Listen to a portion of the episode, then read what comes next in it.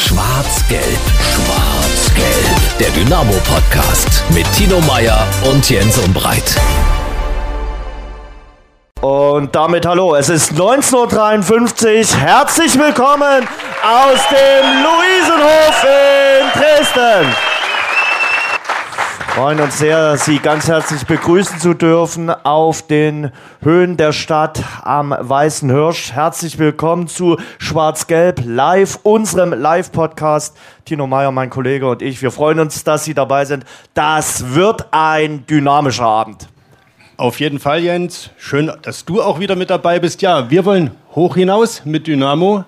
Nicht nur heute, sondern am liebsten das ganze Jahr. Und stimmen Sie heute ein auf die Restrückrunde. Wie ist Dynamo aufgestellt? Wie lief es in der Türkei? Ist der Geist von Belek wieder mit an Bord gewesen auf dem Rückflug nach Dresden?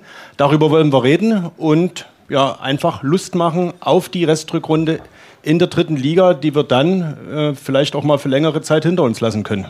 Wir freuen uns über alle Zuschauer, Zuseher, Gäste hier im Luisenhof. Wir freuen uns über alle, die uns jetzt im Livestream zuschauen und natürlich, die das Ganze dann auch über unseren Podcast hören. Aber wir freuen uns vor allem natürlich auch über drei tolle Gäste, die alle etwas zum Thema Dynamo Dresden zu sagen haben. Genau. Er gehört dazu. Er ist gebürtiger Radeberger. Das macht unseren Exklusivpartner natürlich heute besonders froh. Vor allem ist er aber viermaliger Meister, dreimaliger Pokalsieger, Olympiasieger 1976 geworden. Das schaffen ja nur ganz, ganz wenige. Ein Leben lang bei Dynamo Dresden, Ehrenspielführer und heute Abend in unserer Runde. Herzlich willkommen, Hartmut Schade ich sag mal so, seine Vertragsverlängerung im Dezember war für viele ein kleines vorfristiges Weihnachtsgeschenk. Er hat bis 2028 unterschrieben. Er gehört zu den Besten, was die dritte Liga zu bieten hat. Paul Will sagt, er ist unser kleiner Messi. Wir freuen uns sehr über Dynamos Mittelfeldspieler Niklas Hauptmann.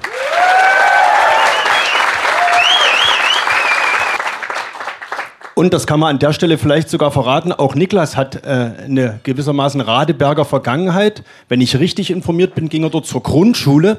Und wenn ich äh, das richtig äh, erfahren habe, ich weiß gar nicht, ob ihr beide, Sie beide das wissen, Sie haben in der gleichen Sporthalle Schulsport gehabt. Ich meine, es lagen ein paar Jahrzehnte dazwischen, aber es war die gleiche Turnhalle in Radeberg. Und jetzt biegen wir von Radeberg ein paar Meter weiter ab Richtung Ostsachsen. Ich glaube, es geht nach Niesky. Er ist der Mann, der vor der Kamera alles kann.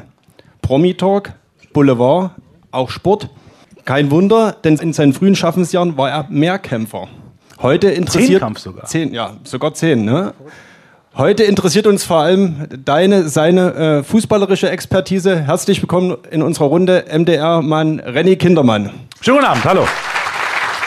Und bei René dürfen wir mit dazu sagen, der ist jetzt aus Leipzig, er hat vorhin noch brisant moderiert, nach Dresden gekommen bei diesen eisigen Bedingungen. Danke René, dass du das möglich gemacht hast und äh, dass du hier bist. Wir freuen uns auf einen schönen Abend.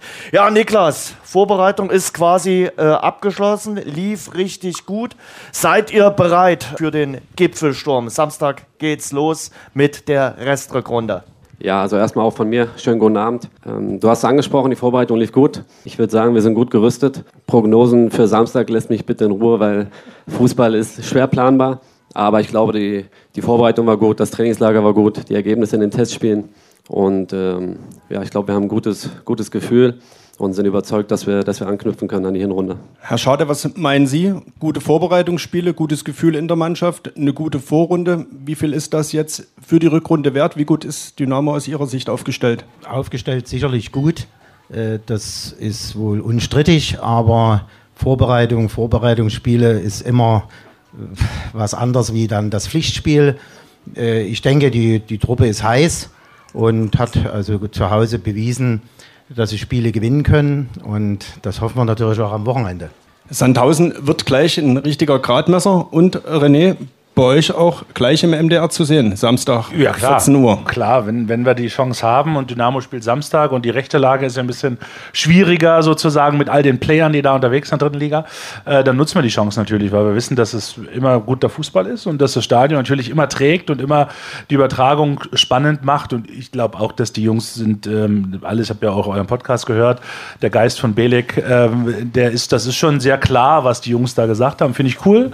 Äh, und auch was die, was die Vereinsführung und die sportliche Führung sagt, das sind, sind gute Aussagen und ich glaube, damit kann man wirklich, kann man wirklich gut rein, gut reingehen in diese, in diese Rückrunde und in dieses, dieses Fußballjahr. Und ich glaube, klar, ich weiß, Herr Schade, es muss jedes Fußballspiel gespielt werden, ist, ist schon klar, aber, aber wir dürfen natürlich von außen sagen, dass es für uns ehrlicherweise so in der Betrachterrolle, weiß nicht, wie euch das geht, aber ich habe jetzt nicht zu große Zweifel, dass das schiefgehen sollte. Ähm, auch wenn die Jungs das alles spielen müssen. Aber, aber ich finde, das ist so was, was man sieht, was man hört, was man liest von euch und was, man, was die Kollegen auch erzählt haben. Und es ist eigentlich eine coole Truppe da zusammen. Und ich glaube, Markus Anfang, aber das ist so, der große Glücksgriff in meiner Sicht drauf ähm, ist, natürlich ein, ist natürlich ein super Trainer, der das den Laden echt gut entwickelt hat. René reißt viele Themen schon an, über die wir natürlich jetzt ein bisschen im Detail auch diskutieren wollen. Äh, Niklas, du hast gerade gesagt, äh, lass mich in Ruhe mit irgendwelchen äh, Prognosen für den Samstag. Ich würde es trotzdem noch mal versuchen. Samstag. eine, schöne Fünf, eine schöne Fünferwette, komm. mit Wetten bin ich aktuell ein bisschen vorsichtig. Äh, Samstag gegen Sandhausen. Ist da noch eine Rechnung äh, offen aus dem äh, Hinspiel? Da habt ihr 0 zu 1 verloren. Dazu kommt noch der Ex-Kapitän äh, nach äh, Dresden zurück. Ähm, ist das ein besonderer Kick gleich mal zum Start ins Jahr? Ja, definitiv ist uns noch bewusst, was im Hinspiel passiert ist. Mhm. Wenig Ähm, Chancen gehabt. Untypisch für Dynamo. Richtig, äh, eins der wirklich äh, schlechteren Spiele nach vorne hin. Und ich kann Herrn Schade nur recht geben, äh, die Vorbereitung war ganz gut. Davon kannst du ja nichts kaufen und äh, wir alle wissen, das ist dann eine ganz andere Situation, wenn du wieder vor einem vollen Stadion stehst und spielst. Von daher, ja, wir haben das Hinspiel noch im Kopf, aber ähm, eine extra Motivation brauchen wir nicht. Ähm, so ich es mitbekomme, ist das Stadion wieder gut gefüllt und ja, die Heimspiele sind halt die Highlights in der Saison und deshalb sind wir absolut heiß, unabhängig vom Gegner. Ich glaube, Stehplätze gibt es gar keine mehr. Also es wird voll werden, hundertprozentig. Und alle schauen, René, natürlich auch ein bisschen auf den Torhüter, auf Kevin Proll. Äh, Stefan Triljatscha ist wieder zurück, jetzt heute äh, habe ich äh, Bilder gesehen. Natürlich jetzt Kevin Proll in der Kiste wieder drin. Und das wird natürlich schon ein, ich glaube auch für ihn besonderes Spiel, wieder ein Pflichtspiel für Dynamo. Aber im Grunde genommen kann Dynamo ja auch bereits am Samstag zeigen, dass man auf der Position wie auf vielen anderen Positionen exzellent äh, besetzt ist und dass man wahrscheinlich das beste Torhüter-Trio der Liga hat. Also ich habe mit Erstaunen wirklich euren Podcast gehört und gehört, dass die Jungs, die vor Ort waren, gesagt haben, der war irgendwie so un unsicher oder war ein bisschen Druck da. Vielleicht oder nur am Anfang. Am Anfang, da haben sie ja gesagt, ne, so ein bisschen, wir haben mit, mit äh, einem ganz guten Kontakt. Unsere, also meine Frau und Kevins Frau sind befreundet. Das ist also, wir haben dann einen ganz guten Austausch und, und äh, wir haben uns auch schon mal im Urlaub getroffen und so. Also war ich überrascht, als ich es gehört habe, dass da irgendwas ist. Also finde, das ist ein super Torhüter. Und da hat, also wenn da keine Sorgen sind bei Dynamo, ich glaube, wenn überhaupt irgendwo Sorgen sind, aber da sind ganz sicher gar keine Sorgen, finde ich. Und der wird das, wird das super machen. Und der kann die, kann die Abwehr toll dirigieren da hinten. Das kann er, kann er wirklich exzellent. Und das ist, glaube ich, wird nahtlos weitergehen, so wie das, wie das da gibt es eine viel große Sicherheit hinten. Du nickst, Niklas, Zustimmung. Ja, genauso erlebe ich den Brawler auch jeden Tag. Äh, total ruhig, ist total klar und äh, wir alle haben überhaupt keine Sorge bei ihm. Er hat ja auch schon oft genug bewiesen, dass er das auf dem Level kann. Also ich finde, die Diskussion äh, müssen wir gar nicht führen. Der Brawler wird sein Ding super machen und äh, uns guten Rückhalt geben.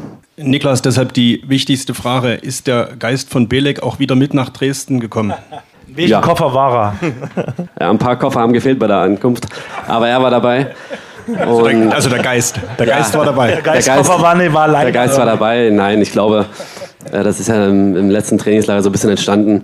Da hat es ja auch gebrannt, muss man sagen. Da war das auch notwendig, so einen Geist zu entwickeln. Jetzt muss ich sagen, der Geist, äh, der, ist, der ist schon da und äh, den haben wir uns auch bewahrt über das Trainingslager und ähm, ja, war eine runde Geschichte wieder. Na, entwickeln ist ja das eine, aber den zu bewahren ist ja manchmal noch schwieriger, oder? Richtig, und vor allem ist das äh, spannend, wenn du mal ein paar Spiele nicht gewinnst. Ähm, das hatten wir jetzt auch in der Hinrunde mit drei Niederlagen am Stück. Und ich muss sagen, das habe ich so auch noch nicht so oft erlebt, dass wir intern total ruhig geblieben sind. Ähm, trotzdem sehr kritisch alles aufgearbeitet haben, an, an jeder Stellschraube versucht haben zu drehen. Und ähm, ja, ich hoffe, dass wir das mit in die Rückrunde nehmen. Auch da versuchen wir natürlich jedes Spiel zu gewinnen, aber du musst damit rechnen, dass vielleicht auch mal ein, zwei Spiele nicht so funktionieren und äh, da habe ich einen sehr, sehr stabilen Eindruck bei uns in der Truppe. Wie gut oder schlecht stehen denn die Chancen, dass ihr das Thema Chancenverwertung nicht mit in die Rückrunde nehmt? Denn das ist ja ein Thema, was euch dieses ganze Kalenderjahr 23 begleitet hat. Ja, definitiv. Ähm, ich glaube, gefühlt jede Woche äh, kamen dann die Fragen von euch nach dem Spiel. Auch zu Aber Recht. berechtigt, haben, oder? Ja, wir haben viel zu viele Chancen liegen lassen. Ich meine, wir sind jetzt nicht die erste Mannschaft der Welt, äh, die mal die eine oder andere Chance zu viel liegen lässt. Das heißt, wir sind uns darüber im Klaren, wir trainieren das auch. Aber wenn ich jetzt äh, vorhersagen könnte, dann wär, müsste ich einen anderen Job wählen, wie es weitergeht. Aber wir haben, wir haben dran gearbeitet, wir haben äh, viel Torschuss gemacht, viel an den Abläufen nochmal gearbeitet, damit du eine gewisse Sicherheit auch vorm Tor hast. Und ich hoffe sehr, dass wir das dann auch aufs Spiel übertragen kriegen. Das Wichtige ist ja dabei, dass sie sich die Chancen erarbeiten. Ne, Wenn sie sich keine Chancen erarbeiten würden, äh, dann wäre es viel schlimmer. Und äh, das letzte Quäntchen, das wird dann irgendwann kommen und der Funke wird überspringen. Und deswegen bin ich also auch relativ äh, überzeugt, dass die Mannschaft auch mal einen kleinen Rückschlag äh, überwinden kann. Das hat sie bewiesen, wie du schon gesagt hast, mit den drei Niederlagen. Das war äh, nie ganz so lustig, auch für die Zuschauer nie. Und äh, deswegen ist es schön, dass du eben auch sagst, äh, die Truppe ist da, die fightet und, und kämpft. Und das ist für mich das Wichtigste. Nie umsonst äh, habe ich so Fußball gespielt. Niklas, was uns natürlich noch interessiert, um nochmal nach Belek zurückzukommen. Jetzt wissen wir, dass nicht alle Koffer sofort angekommen sind. Was wurde denn in Sachen Teambuilding äh, gemacht? Also ich habe äh, bei den Männern von Holstein Kiel in der zweiten Liga gesehen, die haben Verstecken gespielt. Einfach mal einen Abend, wie früher im Landheim. Musst du aufpassen, dass du alle wiederfindest. Bei der, ja. Das geht mal schnell schief. Ja. Er ist einer Was habt ihr gemacht? Habt ihr auch Verstecker gespielt? Nee, das haben wir nicht gemacht. Ehrlicherweise, ich hätte auch keine Kraft gehabt, irgendwo noch hinzurennen und mich zu verstecken. Nein, wir haben jetzt nicht klassisch irgendwas Teambuilding-mäßiges gemacht, weil es in, in meinen Augen auch nicht notwendig ist. Um die Trainingseinheiten herum viel Zeit miteinander verbracht und dann wird auch mal der ein oder andere Streich gespielt.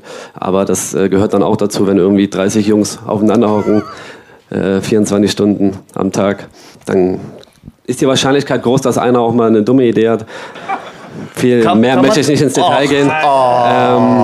Also alle außer dir hatten eine dumme Idee. Das ist ja auch Ja, so. ich freue mich erstmal, dass Paul Will auch heute da ist. Ich glaube, Er kann mir nicht vorstellen, dass Paul Will äh, dumme Ideen hatte, oder? nein, das war eine sehr gute Idee. ähm, aber das kann er, wenn er will, selber erklären. Ja, ja, ich meine das nicht. Vielleicht Ähm, holen wir ihn nachher noch mal ran ans Mikrofon. Wir haben da vielleicht noch was zu klären später. Nein, also Teambuilding ähm, haben wir nicht, nicht explizit gemacht, aber ähm, ist absolut intakt. Herr Schade, Teambuilding ist das Stichwort. Mal abgesehen, dass es diesen Begriff früher nicht gab. Wahrscheinlich war das äh, Kameradenbildung, hieß das vielleicht in den 70er, 80er Jahren. Ich weiß es nicht genau, ist knapp vor meiner Zeit gewesen. Aber gab es sowas damals auch unter Walter Fritsch? Und wenn, dann war das bestimmt jetzt nicht gerade vergnügungssteuerpflichtig, oder? Nee, das, das gab es so nie. Das Wort gab es schon nie. Und das äh, andere gab es auch nie. Aber äh, bei uns war es natürlich so, dass wir sehr lange äh, zusammengespielt haben. Und äh, da sind natürlich Abläufe, äh, die waren äh, vorprogrammiert. Äh, und da brauchte keiner irgendwas Neues machen. Ne? Also das war der Riesenvorteil, dass wir ja so 95 Prozent bei diesem Verein gespielt haben und äh, nirgendwo anders hingehen durften. Und es wurde ja fast jeden Tag zweimal trainiert. Da blieb ja sowieso keine Zeit für irgendwelche anderen Aktivitäten, oder? Ist ja nicht wie heute, sag ich mal flapsig. Na, ich glaube, wir haben schon ein bisschen mehr trainiert, aber wir haben auch weniger Spiele gehabt, das ist auch Fakt. Und ähm, ich bin da immer ein bisschen vorsichtig mit, mit Äußerungen, wie der Fitnesszustand ist. Ne? Also die, die Truppe ist fit, das, ist, äh, das sieht man und das ist, glaube ich, das Wichtigste. Und äh, wir haben, ja, ich habe mal einen, einen Studienplatz gehabt an der äh, Uni hier in Dresden. Da bin ich dann mit irgendeinem Offiziellen da hingegangen und dann hat er zu mir gesagt, äh, ja, wie viel Mal können Sie denn zum Studium kommen? Da habe ich gesagt, ja, einen halben Tag. Wie einen halben Tag? Und da hat er gesagt, da müssen Sie aber mit 10 bis 12 Jahren Studium rechnen. Und da bin ich natürlich gleich wieder zurück und habe dann Sport studiert. Das ist bei war- manchen heute normal mit 10 bis einfacher. 12 Jahren. Das war einfacher. Aber ihr seid bei den Europacup-Auswärtsspielen immer ins Kino gegangen. Also Sie waren dann Cineast, oder? Der Weiße Hai, James Bond oder so wurde dann immer gerne mal geguckt. glorreichen Sieben. Ja. Ja, nee, wir, wir sind schon äh, ins Kino gegangen und wir konnten ja uns auch, es war ja nicht so, dass wir uns nicht frei bewegen konnten. Ne? Also das ist ja Quatsch, wenn man das hört, dass wir äh, überall beobachtet wurden. Das ist nie so gewesen. Ne? Also, aber die Truppe war schon ein ganz äh, schönes Kino und da gab es auch andere Möglichkeiten noch. Die haben wir natürlich auch immer genossen. Äh, Nie weiter, ne? nie weiter bohren. Auf eine Ankündigung. Verstehst du, der eine will nicht Ja, erzählen, natürlich. was er außer Kino Machen wir irgendwas haben. falsch, René? Nein, Aber wir, machen wir alles uns ja nicht raus. Aber wichtig ist, wenn Hartmut Schade sagt, nicht weiterfragen, weiterfragen. Ja. Das ist eine später ganz dann- Geschichte. später dann noch mal. Ja, noch wahrscheinlich. mal- ja. Gib dir mal noch so ein gutes Radeberger hier. Und dann Ist alkoholfrei. Ist, Ist egal, Alkohol ist 3 egal. January. Äh, Ach so, ich, okay, äh, so, okay. Ganz wichtig. Aber, dann hol doch mal eins mit Alkohol. Ja. Gib mal nochmal zwei Bierchen und dann rennt er schon. Du, äh, Niklas, im letzten Jahr hieß das Motto für die Rückrunde besser werden. Äh, ich sag mal, viel besser werden könnte jetzt nicht mehr nach der Hinrunde. Gibt es ein neues Motto? Ich glaube, das Motto haben wir am Anfang der Saison ausgegeben. Das heißt, Das bleibt also bestehen. Es gibt jetzt nicht nochmal ein extra Motto für die, die Restrückrunde, sondern wir bleiben bei dem Motto. nein, also wir, sind, wir bleiben dabei. Es geht um den Aufstieg. Ähm, uns ist allen bewusst, wie viel da dranhängt an dem Ganzen. Und deswegen sind wir, sind wir sehr, sehr fokussiert und sehr, sehr heiß auf die nächsten vier Monate und sind uns im Klaren darüber, dass es sehr, sehr wichtig ist. Weil du gerade Aufstieg äh, gesagt hast, was machst du eigentlich zu Pfingsten? Ihr habt da noch ein Heimspiel gegen den MSV Duisburg. Ich wollte gerade sagen, wahrscheinlich werde ich da Fußball spielen. ja. Im besten Falle. Aber das ist Pfingstsamstag und Pfingsten geht doch lang. Pfingstsonntag, Pfingstmontag. Ah, Ich bin ein sehr spontaner Mensch, deswegen Sehr würde ich sagen, äh, wir gucken dann einfach, Genau. was sich ergibt. Du lässt dich überraschen. Sozusagen. Richtig. Ich hatte übrigens, da war ich noch äh, mutig, da habe ich hin und wieder mal die eine oder andere Wette abgeschlossen, habe vor der Saison gesagt, du kriegst es hin, in dieser Saison mehr Tore zu schießen als bei meinem leidigen Thema gelbe Karten äh, zu kassieren. Aktuell sieht's gut aus. Äh, 4 zu 3. Bleibt das auch in der. Ja, vier Tore, drei gelbe Karten. Ich muss sogar sagen, in meinen Augen sind es nur zwei gelbe Karten. Natürlich. Also, das Also, sagen mir auch andere Spieler von euch. Dass Ich meine das wirklich ernst. Ich habe das auch nachgeschaut. Bei transfermarkt.de kann man das ja einsehen. und dann steht bei Preußen Münster eine gelbe Karte, aber mir ist nicht äh, klar, dass ich da eine gelbe Karte bekommen habe. Macht ihr jetzt alle die, diesen, diesen Trick, den, äh, den in Mappen. Ich meine das total ernst jetzt. Letzte Saison habe Du ich baust einer- doch gerade schon für Paul Will vor. Das ist doch abgesprochen, oder? Was ihr mit Paul Will macht, da habe ich nichts mit zu tun. Okay. Können wir vielleicht später nochmal dazu kommen. Ganz kurz, äh, bleibt das so? Also, das ist ja eine gute Tendenz mit den Toren und den gelben Karten, dass die weniger sind. Absolut. Also von mir aus äh, kann es gerne so weitergehen. Bist du jetzt auch ein Kopfballungeheuer? Ja, also das erste Kopfballtor meiner Karriere. Da hat sich das Kopfballtraining in der Jugend mit Herr Andreas Trautmann dann doch endlich mal ausgezahlt. Oh, herzliche Grüße an den Trautel. Also, wie gesagt, es hat sich bemerkbar gemacht. René, Spaß beiseite. Dynamo Es ist doch- schon vor, vor Spaß Jetzt vorbei schon. nee, nee. Schade. Aber Wow, zumindest- gerade eingelacht. Wer kann Dynamo noch stoppen? Siehst du jemanden in der dritten Liga? Wer sind die größten Konkurrenten für die Restrückrunde? Ja, keiner. Also Motto, ja. Also wenn wir über Motto reden, kann man ja sagen, Erster werden, könnte man so. Besser stimmt, werden war das stimmt. eine, jetzt mal mal Erster werden. Das legen, machen wir auch von außen die Motti, das ist nicht schlimm, da müsst ihr euch keinen Kopf machen, alles gut. Nein, also ich glaube schon, na klar sind da ein paar Mannschaften drumrum. Ich glaube übrigens nicht, dass der aktuelle Tabellenerste aufsteigen wird. Das hast du mit dem Mann gemeinsam, der neben dir sitzt. Der glaubt das übrigens Glaube auch ich, äh, kann ich mir nicht vorstellen. Also bin ich ehrlich, ähm, ich glaube, da wird von hinten noch was nachrutschen äh, und ähm, ich glaube, die beständige Größe wird Dynamo sein da vorn und äh, drumherum wird ein bisschen was passieren, aber, aber dass der, da- die, die, die da jetzt momentan, ich glaube, auf 1 und 3 sind, ich glaube, die werden da nicht stehen bleiben. Ich denke ja noch an Sandhausen. Habe ich ja schon öfter ge Bist du, geäußert. denkst du wirklich, ja? Vielleicht nur krass. bis Samstag, 14 Uhr. Ja, wahrscheinlich ist das Samstag irgendwann erledigt, das kann sein. Ja, Sandhausen? Boah, nee, glaube ich nicht. Hartmut? Nee, ich, ich kann es nie genau sagen, aber die haben das schon mal gemacht, Sandhausen. Die haben in der Halbserie äh, acht Spieler neu geholt und davon haben sechs sofort gespielt und sind, ich glaube, nicht abgestiegen. Und äh, da kann natürlich noch was passieren. Ich weiß nicht, ob die noch mal was nachlegen, aber ich kann es mir auch nicht vorstellen. Also da, da müsste es schon verrückt zugehen. Vor zwei Jahren, glaube ich, in der Saison, äh, letzte Saison sind sie ja abgestiegen, aber vor zwei Jahren haben sie, glaube ich, das Rebuilding äh, im Winter dann gemacht und das war nicht äh, unerfolgreich. Ich glaube, Ingolstadt wird noch nachrücken. Das kann ich mir gut vorstellen. Das ist so, wäre so mein, mein Thema. Und, und dann ist, glaube ich, auch so ein bisschen so ein paar Sachen, die da passieren werden in der Tabelle, die können wir jetzt, glaube ich, alle noch nicht vorhersagen, aber das wird sich, da wird noch ein bisschen was passieren. Habt ihr noch so ein, so ein Rennpferd, was noch gar nicht auf dem Schirm ist? Ich glaube, nach so einer, nach so einer, nach so einer Hinserie, da passiert es ja so selten, dass da wirklich, oder, dass da nochmal jemand auftaucht, den wir vorher auf der Platte nicht hatten, weil das ist ja, das, so eine Saison bildet sich ja am Ende ab über die zwei Hälften und ich glaube, das wird so, also so ganz von hinten kommt da niemand mehr.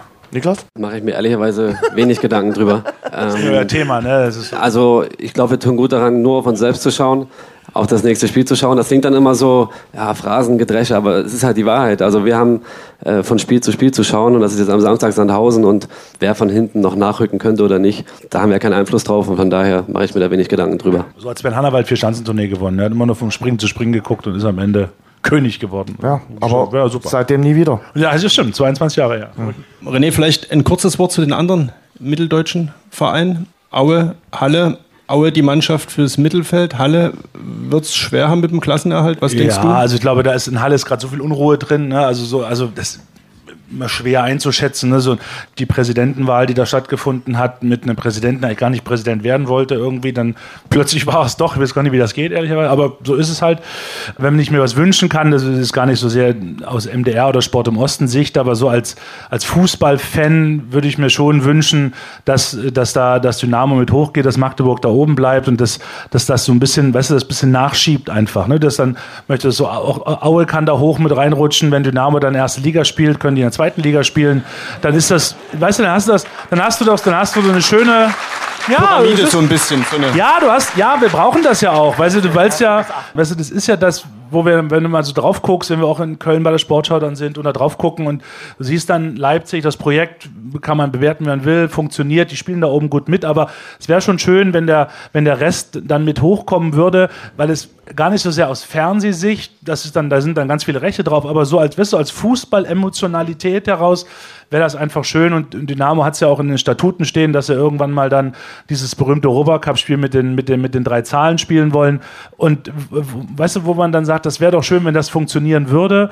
Jetzt ist ein Anfang gemacht, das ist ein weiter Weg, das ist, wissen wir, glaube ich, alle, wir hier am Tisch sitzen, aber so aus Fußballromantiker wäre das so ein schöner, so da sind, hast du dann äh, zwei Mannschaften in der ersten Liga, so eine Mannschaft, zwei Mannschaften, zweite Liga. Und dann kannst du auch unten in der dritten Liga ein bisschen was, wenn dann die Thüringer wieder ein bisschen Schwung aufnehmen und Erfurt, Jena, das wird hoffentlich auch sich wiederholen und dann wäre das so eine schöne Perspektive. Klar ist das in so einer Rezessionszeit, wo irgendwie alle drauf gucken, wie viel Geld kann ich immer ausgeben als Firma, gerade nicht einfach, aber kann sich ja was wünschen daher. Ja, diese, diese mitteldeutschen äh, Duelle oder diese Ostduelle Mega sind, ja schon das Mega Salz in der. Suppe. Ja, Absolut. wird sie auch in der Rückrunde Wir machen. Aue Äh, wieder, genau, Aue Dresden machen wir auch wieder live, klar. Das ist natürlich cool, weißt du selber, du warst oft genug in diesen Stadien, das ist immer was Besonderes und das macht auch, auch in Thüringen, wenn wir da sind, ne, wenn wir da irgendwie Jena, Erfurt, Erfurt, Jena, das ist verrückt, was da, was da alles passiert und diese, und diese Energie in diesen Stadien, das ist in Dresden ist das so ein Dauerzustand so ein bisschen, ähm, geht immer noch mal ein bisschen nach oben raus, wenn, wenn dann vielleicht Aue da ist oder, oder andere, andere Mannschaften noch mal mit ein bisschen mehr kitzeln an, den, an der Fanseele.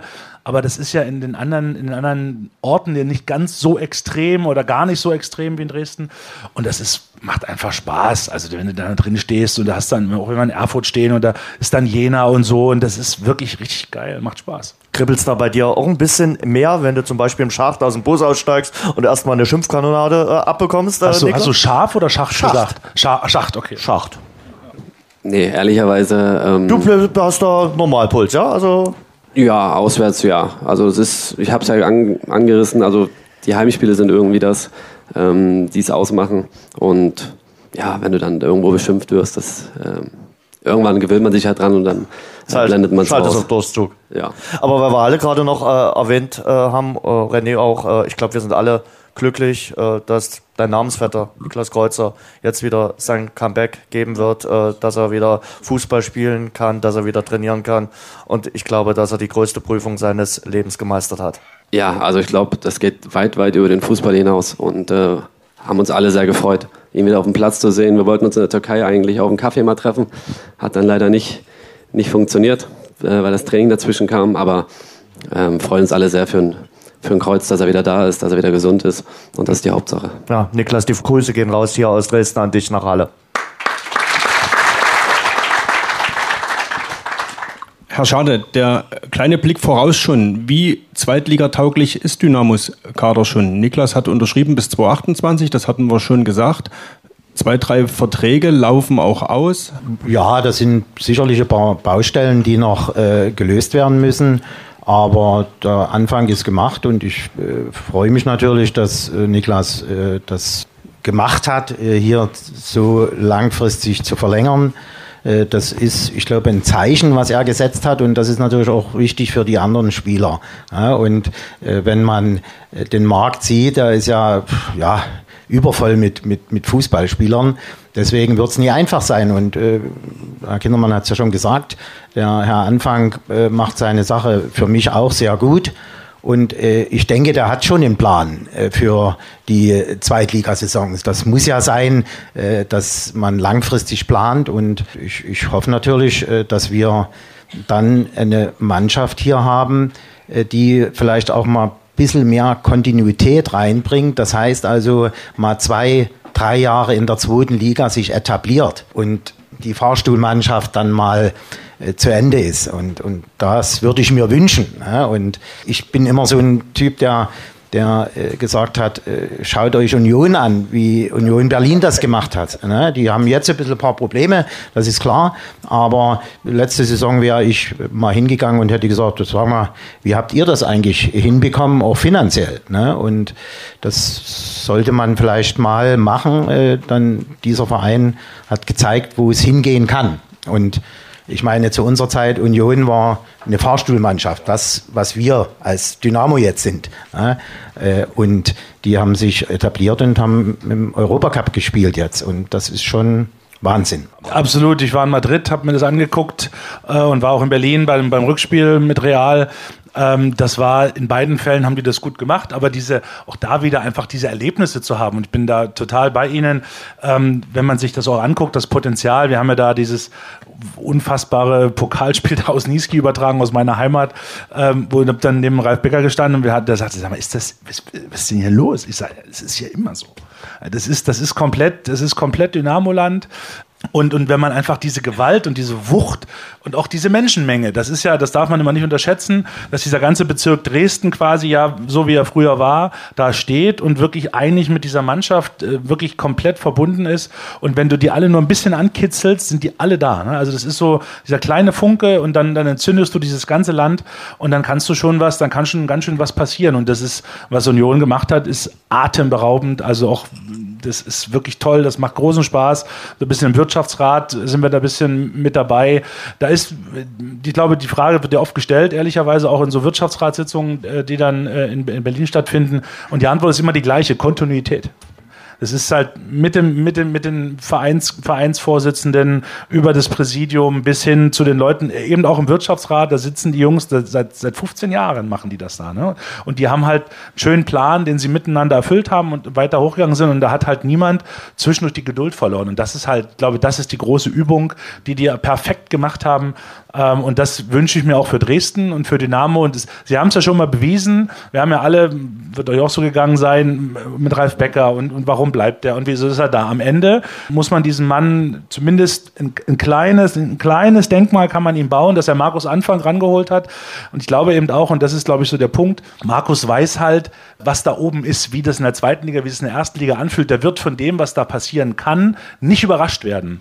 Und äh, der kann jetzt eben auch schon aus so einer Position der Stärke heraus sicherlich Dinge tun, die wir alle drei, also vier, du vielleicht, aber wir nicht, erfahren werden im Vorfeld, weil er halt weiß, wie das funktioniert, das Spiel, und weil er halt kein Neuling sein wird und kein Aufstiegstrainer ist im eigentlichen Sinne, sondern der, der kommt irgendwo hin wo er zu Hause ist. Das könnte ein ganz, ganz großes Fund werden. Transferfenster ist noch offen bis Ende Januar. Glaubst du, dass noch was passiert in Dresden? Ja, 5000 Spekulationen, glaube ich, über verschiedenste Namen.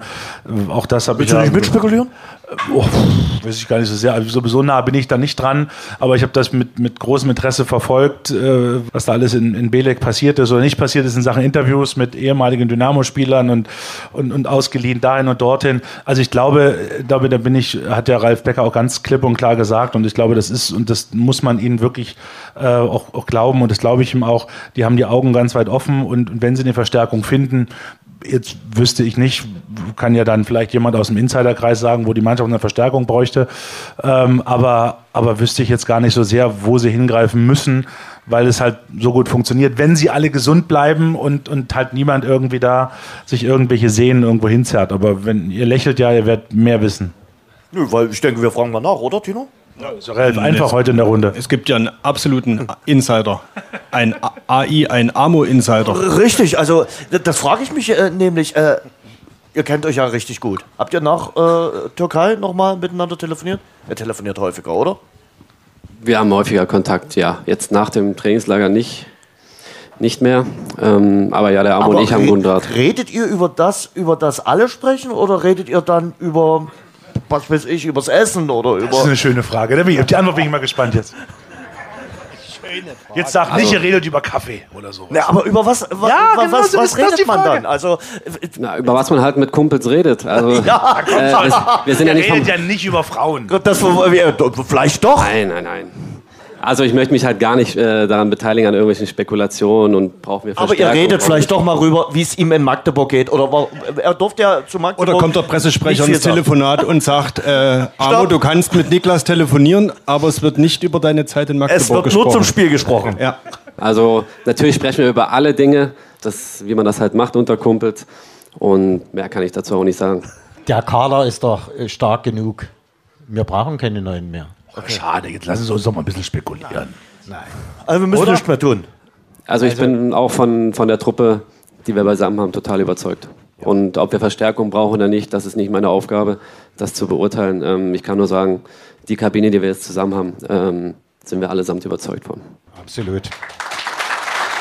Tu dich nicht mehr sticheln mit Amo, aber der würde natürlich die Kabine kennen und den kennen auch alle. Also bei einem neuen Spieler ist es sicherlich noch mal was äh, anderes, aber bei ihm, pff, ja, noch mal 25 Tore geschossen. Aber okay, ich sag jetzt nichts mehr. Dann nach Hause, der dahin gehört. Das ist ja ehrlicherweise nicht so schlimm.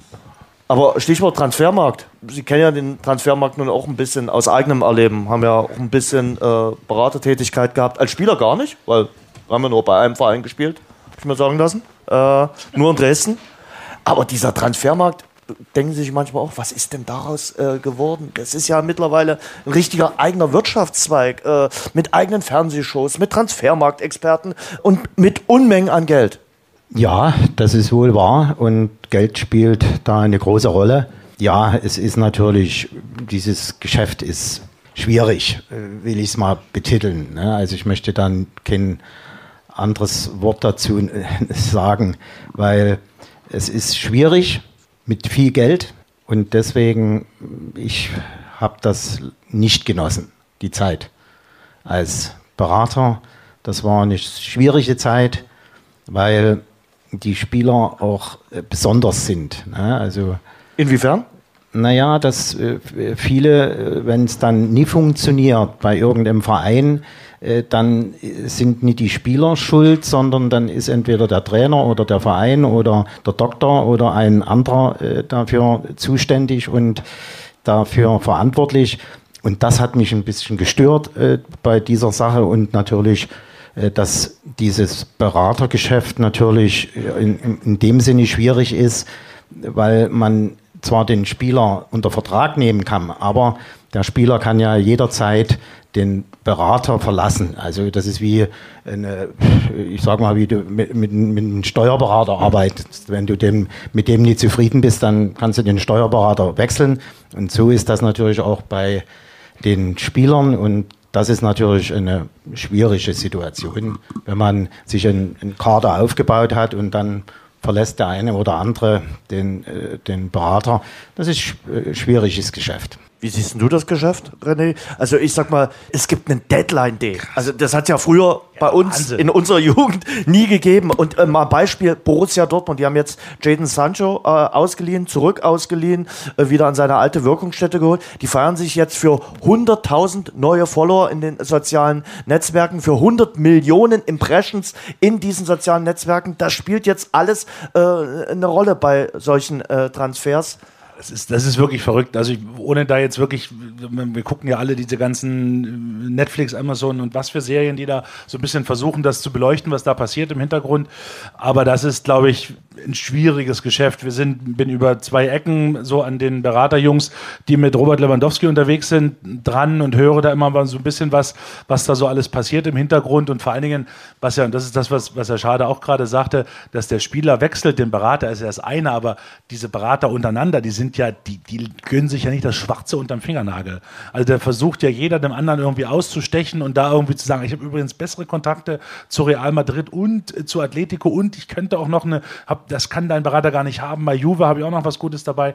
Also das ist, das ist wirklich total krass. Und ja, das stimmt. Ähm, auch wir leben am Ende alle miteinander ähm, davon, dass gerade in diesen Wechselperioden der, der, der Wahnsinn dann rollt. Und ich weiß jetzt schon, was die letzten 24 Stunden, bevor das Fenster zugeht, alles über den Ticker läuft und wer alles wo noch mal schnell hinwechselt. Aber das ist verrückt. Und wie viel, wie, über wie viel Geld wir da reden, äh, wenn ich alleine, weiß ich gar nicht, dieses, dieses Mbappé-Angebot, das ist jetzt nochmal wegen einer anderen Sache mir so mal vor mein geistiges Auge geholt. Die waren ja, also die Scheichs da aus, aus Saudi-Arabien waren ja wirklich da in Paris und wollten dem ja wirklich 700 Millionen Euro Jahresgehalt für ein Jahr sollte der für 700 Millionen, 300 Millionen hätte PSG bekommen als Ablöse, aber für ein Jahr, damit er dann zu Real Madrid gehen kann. Also, er hat es abgelehnt, das hat ihn irgendwie noch ein bisschen sympathischer gemacht in meinen Augen. Er kann ähm, trotzdem zweimal warm essen. Also hat, ich, glaube, machen, ich, ne? glaube, er, ich glaube, das wird funktionieren. Ich glaube, ja. die Heizung auch immer auf 24 oder auf 23 ja, Grad. Das ja. wird, also ich glaube, das geht. Ähm, und auch der wird, das wird funktionieren. Das, das klappt schon, das wird schon gehen. Aber trotzdem, das zeigt ja die Absurdität und jetzt gab es zum ersten Mal so ein Angebot. Wir können uns alle sicher sein, das Angebot kommt nochmal für jemand anderes und irgendwann wird diese Milliarde geknackt werden.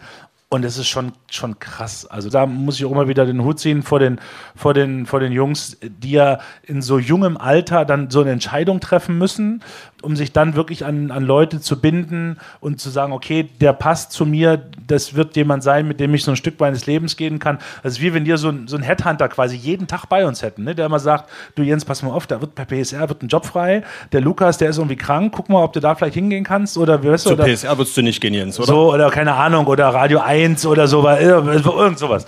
Oder, oder bei mir, wenn die sagen, du pass auf, jetzt bei RTL, die haben jetzt hier, machen jetzt Football und die brauchen noch jemanden oder so, oder, das ist ja, das wäre wäre verrückt. Und, und jeden Tag ruft er uns an und sagt, wie geht's denn dir? Hast du heute gut moderiert? Hast du eine gute Übertragung gemacht?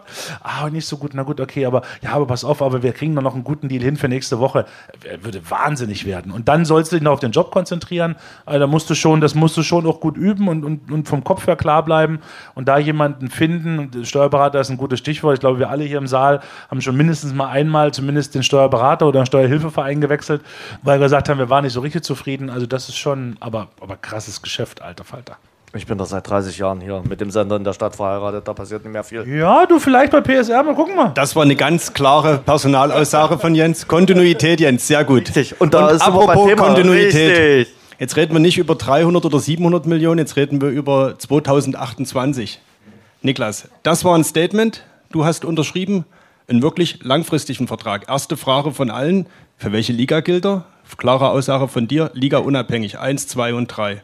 Und danach äh, gab es jetzt nicht 100 Millionen Impressions oder Klicks oder, aber leider nicht. Ne, was heißt leider, aber Nein, ganz, Spaß. ganz viel Wohlwollen, Freude und Jens hat es am Anfang in der Anmoderation gesagt, es war wie ein kleines Weihnachtsgeschenk. Hast du das auch so wahrgenommen? Wie viel trinkt da zu dir vor? Ja, natürlich äh, kriegt man was mit, man kriegt Feedback auch von den Leuten und das war tatsächlich sehr, sehr positiv und äh, das freut einen natürlich, weil für die Leute spielt man dann auch im Stadion und ähm, Deswegen äh, war alles super, alles top. Aber für die Leute hast du es ja sicher nicht gemacht, sondern äh, für dich. Was waren die Gründe, so lange und auch Liga unabhängig zu unterschreiben? Das ist ja nun wirklich eher nicht mehr die Regel. Nee, aber bei einer Vertragsverlängerung oder bei einem Wechsel, dann ist das ja oftmals auch so ein Abwägen von Pro, Contra, ähm, ohne dass man eine Liste macht. Und dann gibt es aber auch etwas, das ist halt das Bauchgefühl, was man hat. Und das äh, entscheidet am Ende des Tages sehr oft. Und bei mir war es das Bauchgefühl plus ähm, ja, die Argumente. Das heißt, ich fühle mich einfach wohl. Ich bin zu Hause, meine Familie, meine Freunde äh, sind alle hier. Und ähm, die Mannschaft ist top, das Trainerteam, äh, der Trainer. Das ist für einen Spieler das Wichtigste, dass du, dass du einen Trainer hast und ein Trainerteam, das dir vertraut, das dir ja, die Spielzeit gibt. Und äh, ja, die Leute, als ich zurückgekommen bin, haben mich auch sehr gut empfangen. Klar, gab es auch ein paar kritische Stimmen. Ich finde das aber auch legitim, weil die Rückholaktionen bei Dynamo jetzt nicht immer äh, super funktioniert haben. Und trotzdem hatte ich das Gefühl, äh, totale Unterstützung zu spüren. Und von daher hat es sich einfach richtig angefühlt zu verlängern. Und ähm, wenn man dann verlängert, dann finde ich, dann, dann sollte man es auch richtig machen und nicht nur für die Liga oder die Liga. Äh, das wäre dann, glaube ich, nicht, das ist nicht mein Ding.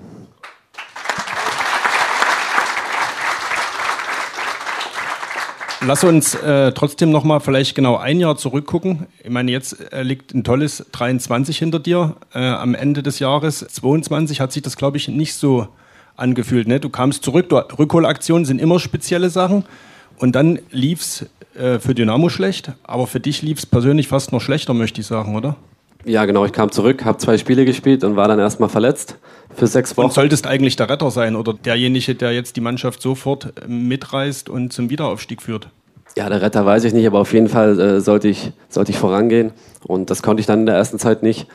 Ähm, und von der Tribüne zuzuschauen ist sowieso ähm, das Allerschlimmste. Und ja, so schlimm wie die Leute auch die WM in Katar finden und auch zurechtfinden, äh, war sie für uns halt am Ende des Tages ein Segen, weil wir da Zeit hatten, das Trainingslager hatten, um uns richtig zu finden. Viele Jungs, die im Sommer kamen, sind erst in der Saison gekommen. Das heißt, du hattest äh, keine richtige Vorbereitung zusammen und da hatten wir im Winter richtig Zeit, haben ordentlich auf den Deckel bekommen, zu Recht auch, äh, haben auch intern ja, ein paar Dinge verändert ähm, und das hat alles gut, gut gefruchtet. Und ähm, ja, das Jahr 23 war, war von den Punkten her top. Nur leider gab es den, den einen Punkt, ähm, der am Ende entscheidend war, den wir, ja, den wir in Meppen dann nicht, nicht geholt haben, den Sieg. Und trotzdem äh, können wir Schwung mitnehmen, hoffe ich. Klar können wir uns davon nichts kaufen, von einem guten Jahr, aber äh, es soll uns ein gutes Gefühl geben, es soll uns auch die Überzeugung geben, äh, die müssen wir mitnehmen. Und du konntest in jedem Winter auch zum ersten Mal seit langer Zeit so eine komplette Vorbereitung oder so eine sechs Wochen Periode acht Wochen auch verletzungsfrei durchtrainieren. Ne? Das hat, hat sicherlich auch dazu beigetragen. Ja, Für klar, dich persönlich ich mein, jetzt. Ja, die Fitness, äh, dass du die Ausdauer hast, das ist ja eine Grundlage, um überhaupt äh, dabei sein zu können. Und ähm, mir persönlich hat es natürlich sehr geholfen, dass ich eine volle Vorbereitung hatte. Und darüber hinaus habe ich ja gerade gesagt, dass das totale Vertrauen äh, von der Mannschaft und auch vom Trainerteam hatte. Und äh, dann spielst du automatisch auch nochmal ein paar Prozent besser. Hartmut, er ist schon ein Unterschiedsspieler in der dritten Liga von Mittelfeldspieler zu Mittelfeldspieler. Was schätzen Sie an Niklas Hauptmann? Er ist ein ganz anderer Typ wie ja. ich. Ne? Und ähm, er hat natürlich äh, den Vorteil, dass er die 1-1-Verhältnisse lösen kann. Äh, das ist, glaube ich, der, der, der Punkt, äh, wo er äh, sehr, sehr gut der Mannschaft hilft und dann eben auch den entscheidenden Pass spielen kann. Das ist äußerst wichtig und gut für die Truppe. Und deswegen freut mich das, hatte ich ja vorhin schon gesagt, dass er so langfristig verlängert hat. Das ist auch ein klare, äh, klares Votum äh, auch für andere Spieler, die ähm, sehen, äh, dass hier ein, ein, ein Typ äh, langfristig verlängert hat und vielleicht äh, ist das bei dem einen oder anderen dann auch das Quäntchen, wo er sagt, äh, lass uns das gemeinsam machen, lass uns das gemeinsam angehen. Und das, was ich vorhin schon gemeint habe, um dann vielleicht stabil in der zweiten Liga Fuß zu fassen. René, wie siehst du äh, die Rolle von Niklas? Also, das, ich war wirklich überrascht. Ich habe das, das gerade beim Vorgespräch schon gesagt. Ich hätte den Zehner verloren. gesagt, das wird schwer, den zu halten. Der ist, der hat so viel Talent in seinem Körper. Der, da sind so viele Menschen und so viele Vereine da, die werden viel bieten. Ähm, finde das wirklich großartig. Das muss man wirklich sagen. Also, das ist wahrscheinlich schon oft gehört, aber, aber dass, ähm, dass man so eine Entscheidung trifft, ist, ist toll. Ähm, und, und ich glaube, es ist da brauche ich ja bloß nachquatschen, er hat ja richtig Ahnung, wir reden ja bloß drüber. Ähm, da ist halt so Unterschiedsspieler sind, ist ja immer ein großes Wort, ne, was wir dann immer gern benutzen, aber er gehört ja wirklich dazu und, und beweist das ja quasi in jedem Spiel, dass er, dass er den Unterschied machen kann. Aber darf ich, darf ich mal eine Frage? Wir haben erst über Berater gesprochen. Hast du da auch einen Berater gehabt und habt ihr das besprochen oder hast du das ohne, ohne so Beratermenschen alles entschieden? Doch, ich habe einen Berater. Ähm, seit ich 18 bin, mein erster und stand jetzt letzter. Ja, ist, er, also, ist so? Ja, totales Vertrauensverhältnis. Okay. Wie findet ähm, man, also ruft der an oder ist der, oder hat man, oder wie, wie, findet man so einen Berater? Ja, in meinem Fall war es über einen über Kontakt einfach. Okay. Ja, das muss ich halt über die Jahre entwickeln, so ein Vertrauensverhältnis. Und es gibt natürlich Jungs, die wechseln dann die Berater relativ häufig. Ähm, ich war immer total zufrieden und hatte das Gefühl, dass in meinem Sinne verhandelt wird, äh, gehandelt wird. Und von daher ähm, hatte ich jetzt bis jetzt auch nie Grund, äh, den Berater zu wechseln. Und ähm, ja, mit ihm bespreche ich natürlich, was ich vorhabe, was in meinem Kopf ist und was Sinn ergibt. Der hat auch gesagt, findet er super oder hat er gesagt, macht nicht so lang? 26 ist da auch schon lang. Doch, doch. Wie, wie läuft so ein Also- Gespräch? Also, du kannst doch sagen, geht euch nicht an, aber interessiert mich wirklich. Also, ne, so, ein, so, ein Berater ist ja darauf aus, dass er dir immer wieder neue Verträge verschafft. Im Zweifel immer irgendwie alle zwei Jahre ein bisschen höher. Hat er was davon, ihr habt was davon. Aber wie läuft sowas ab dann? Wenn, gehst du rein und sagst, oh, ich habe eine Information für dich. Ich mache hier, bis ich Rentner bin, mache ich hier Fußball in Dresden. Ja, man setzt sich natürlich zusammen in so einer Situation, wenn es um eine Vertragsverlängerung geht und dann ähm, bin ich jetzt auch keine 16, 17, sondern ich bin 27 Jahre alt, habe eine eigene Meinung und äh, ich bin am Ende der, der die Entscheidung trifft. Und ähm, natürlich holt man sich dann Meinungen ein von Leuten, die, die was von der Sache verstehen, die auch eine gewisse Erfahrung haben. Und da gehört mein Berater dazu. Und äh, am Ende war er auch genauso überzeugt wie ich. Und ja, Ja, Niklas, äh, du bist nicht nur 27, du bist auch äh, 50. 50. Platz in der Kicker-Rangliste. Weißt du das? ich habe es mitbekommen, ja. Was sagt man denn dazu? Du wirst von aller Welt als der beste Mittelfeldspieler oder der beste Spieler der dritten Liga gehandelt. Paul Will bringt den Messi-Vergleich da rein. Finde ich jetzt auch nie zwingend irgendwie.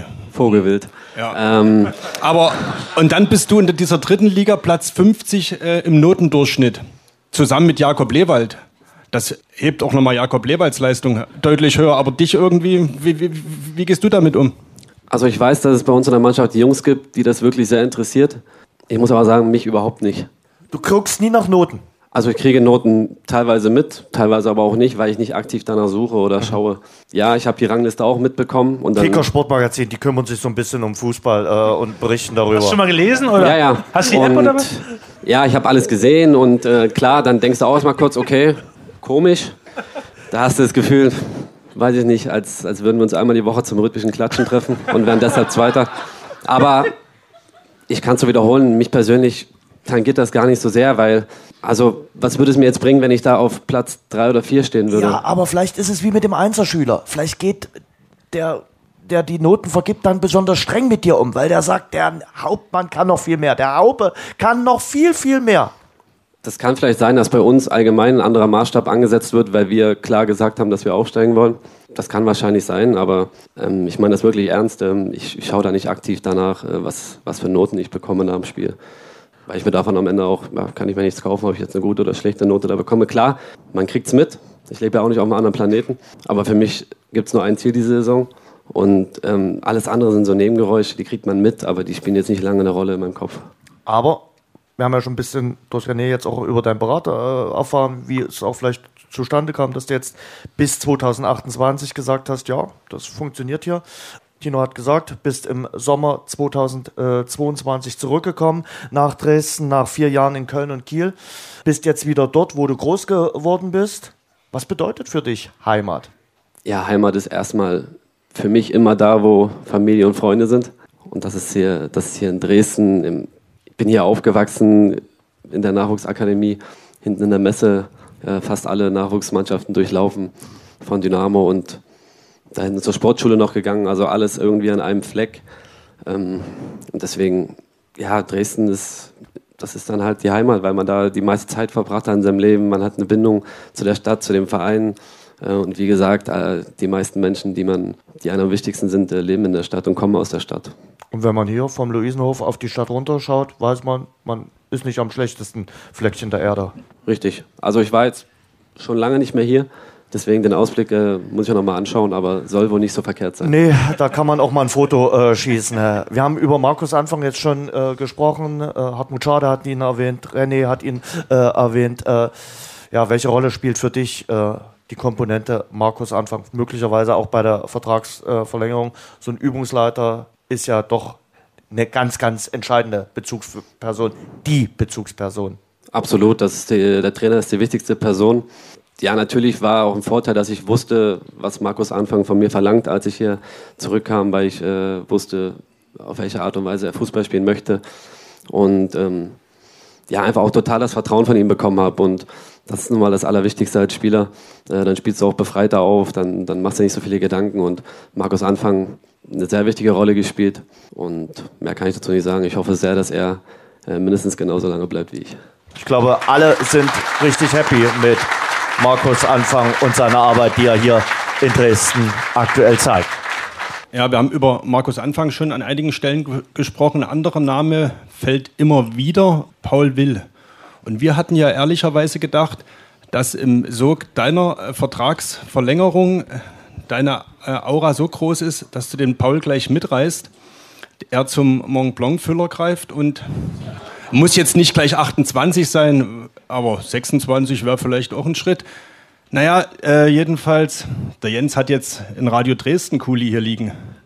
Vielleicht, vielleicht können wir heute sowas vor, es soll ja die Steuererklärung auf dem Bierdeckel geben, vielleicht kann man auch einen Vorvertrag mit Paul Will auf der Moderationskarte unterschreiben, Jens.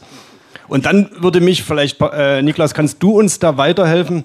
Wie viele gelbe Karten hat eigentlich Paul Will in dieser Saison schon Ich würde es mal versuchen. Also ich, ich frage für einen guten Freund. Äh, Paul, vielleicht kannst du mal ganz kurz zu uns hier vorkommen. Also wenn wir dich schon mal zu Gast haben, freuen uns sehr. Vielleicht einen kleinen Applaus für Paul Will. Paul, du willst noch nicht, oder? Was will ich nicht? Das, was Niklas gemacht hat. Tut nicht weh. Äh, frage ich ihn dann nochmal, ob es wehgetan hat. Aber ähm, ja, ich habe da ja schon ein paar Sätze zu gesagt, ähm, habe mich, glaube ich, klar positioniert. Da bleibe ich auch nach wie vor bei.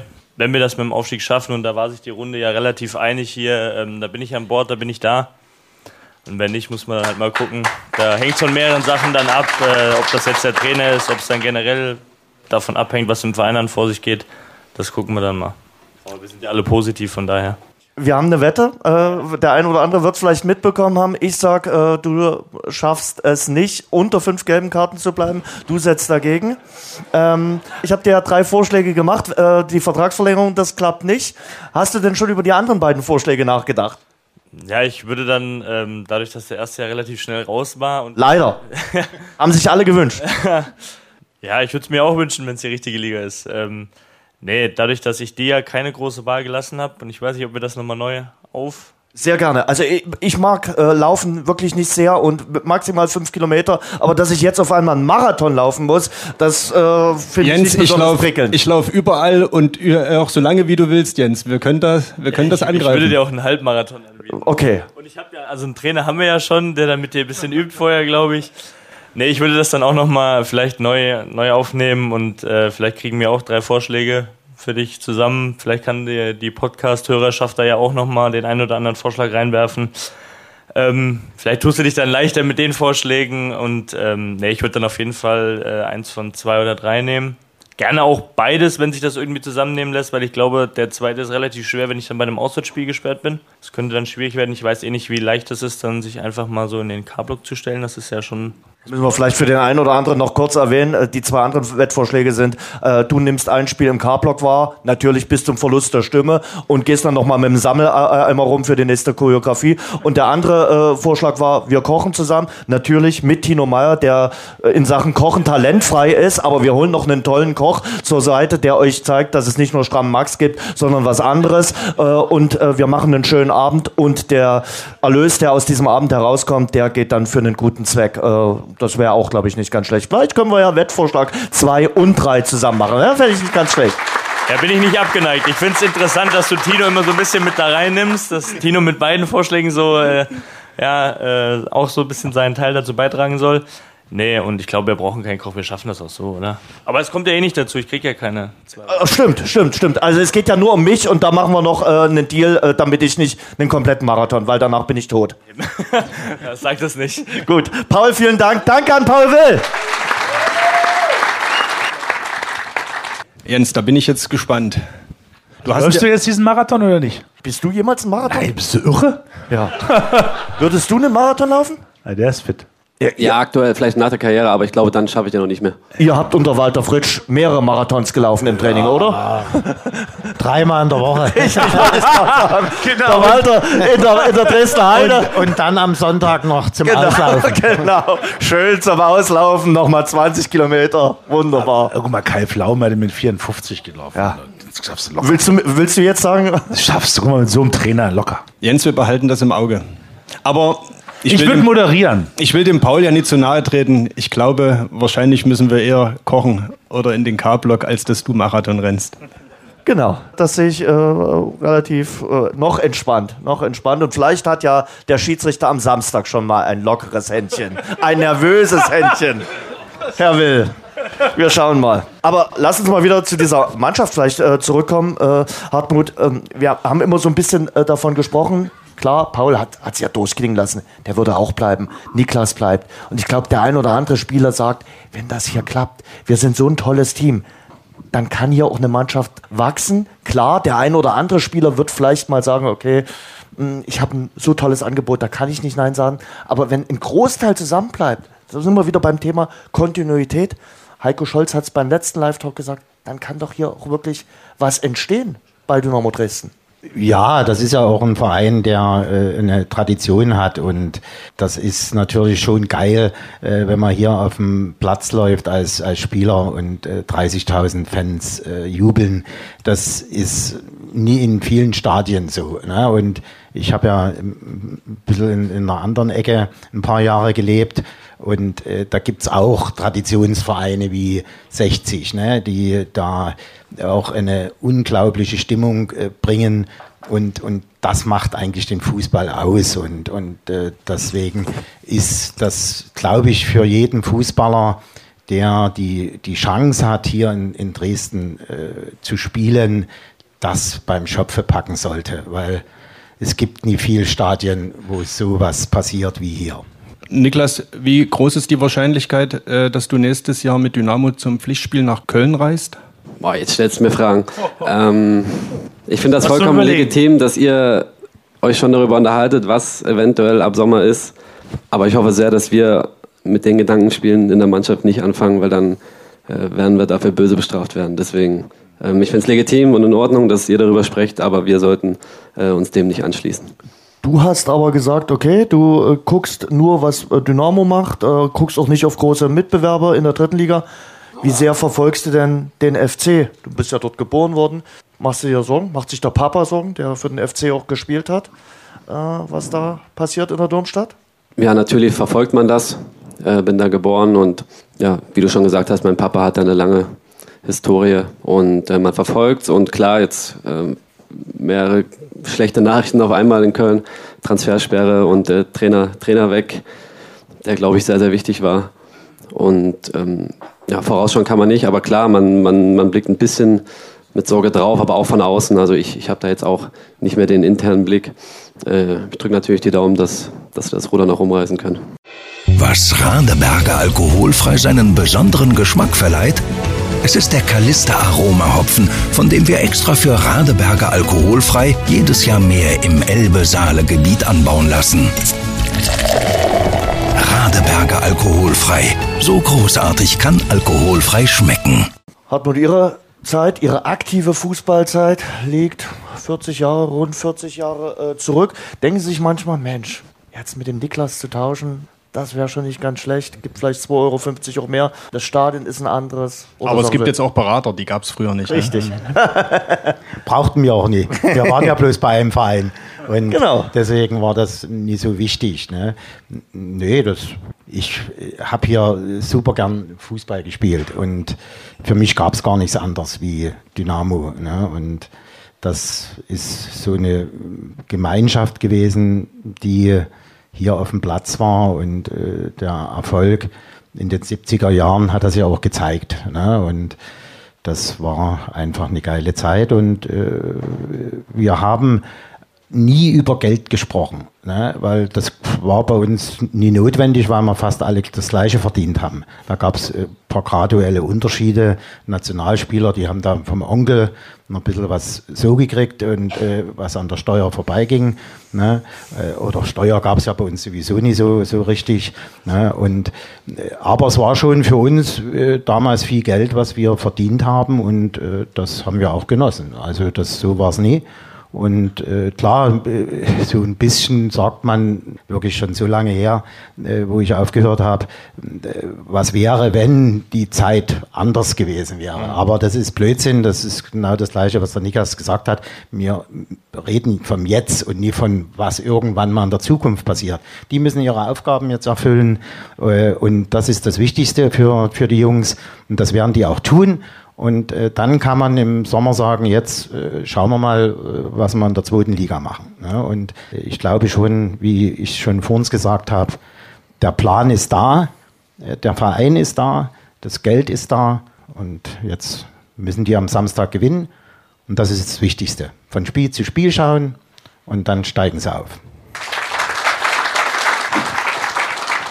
Bei allem, was jetzt ist, Sie haben das Privileg, über Europacup-Nächte erzählen äh, zu können, über große Europacup-Nächte hier in dieser äh, Stadt gegen Benfica Lissabon, gegen Bayern München und natürlich Ihre erste Spiel gegen Juventus Turin, gleich ein Tor gemacht. Also das waren ja magische Nächte in dieser Stadt. Ja, die Europacup-Spiele waren natürlich die Highlights und dann hatten wir natürlich auch, und das war ja nie ganz so in, im, im Osten von Deutschland, äh, wir hatten ja auch die Giraffen, also sind dann äh, die, die Europacup-Spiele auch äh, als Flutlichtspiel äh, haben stattgefunden.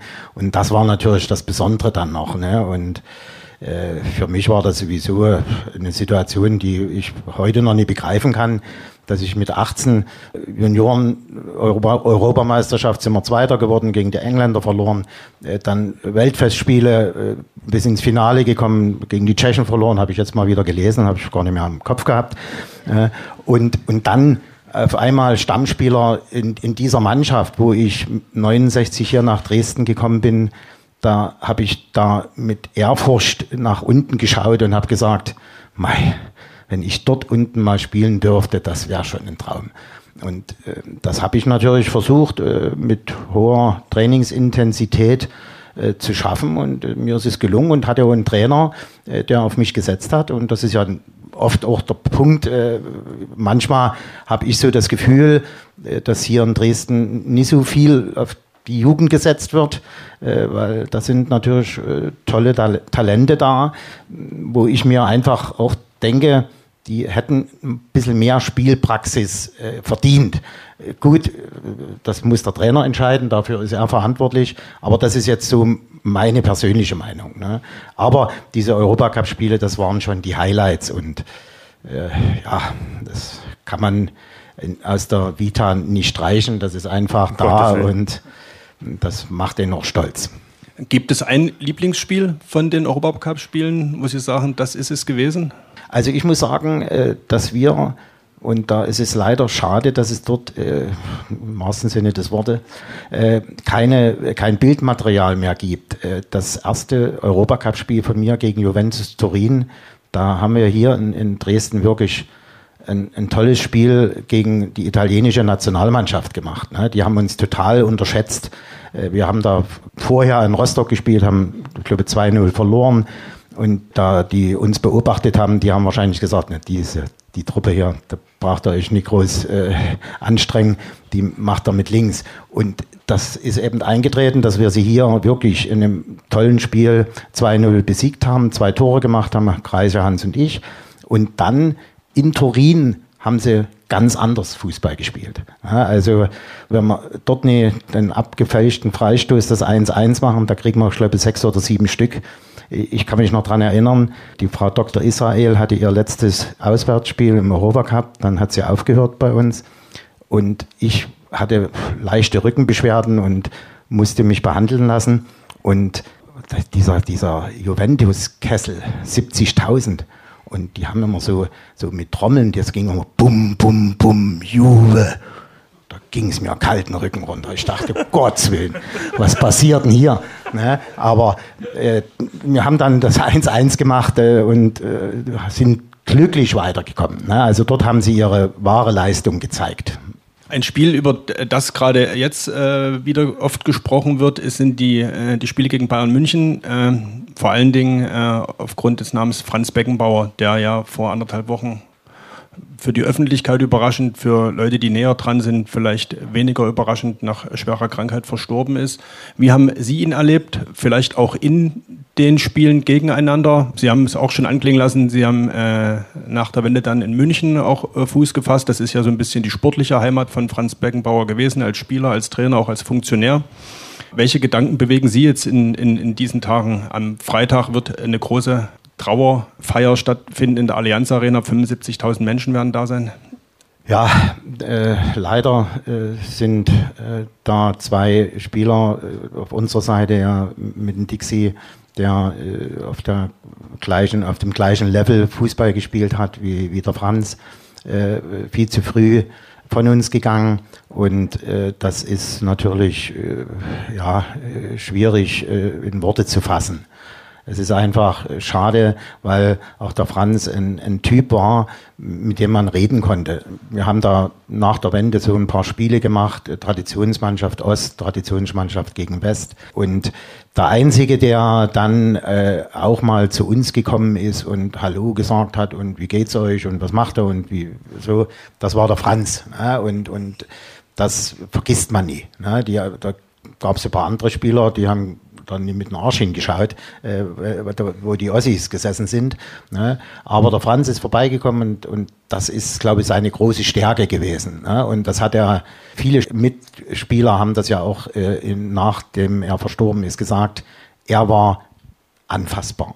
Mit ihm konnte man reden und das für so einen Typ, der, ich glaube, den, den, den Fußball revolutioniert hat. Ne? Also es war ja ein Skate äh, auf dem Platz und ja, es ist einfach nur traurig, dass äh, so ein Spieler so zeitig oder so ein Mensch so zeitig von uns gehen musste.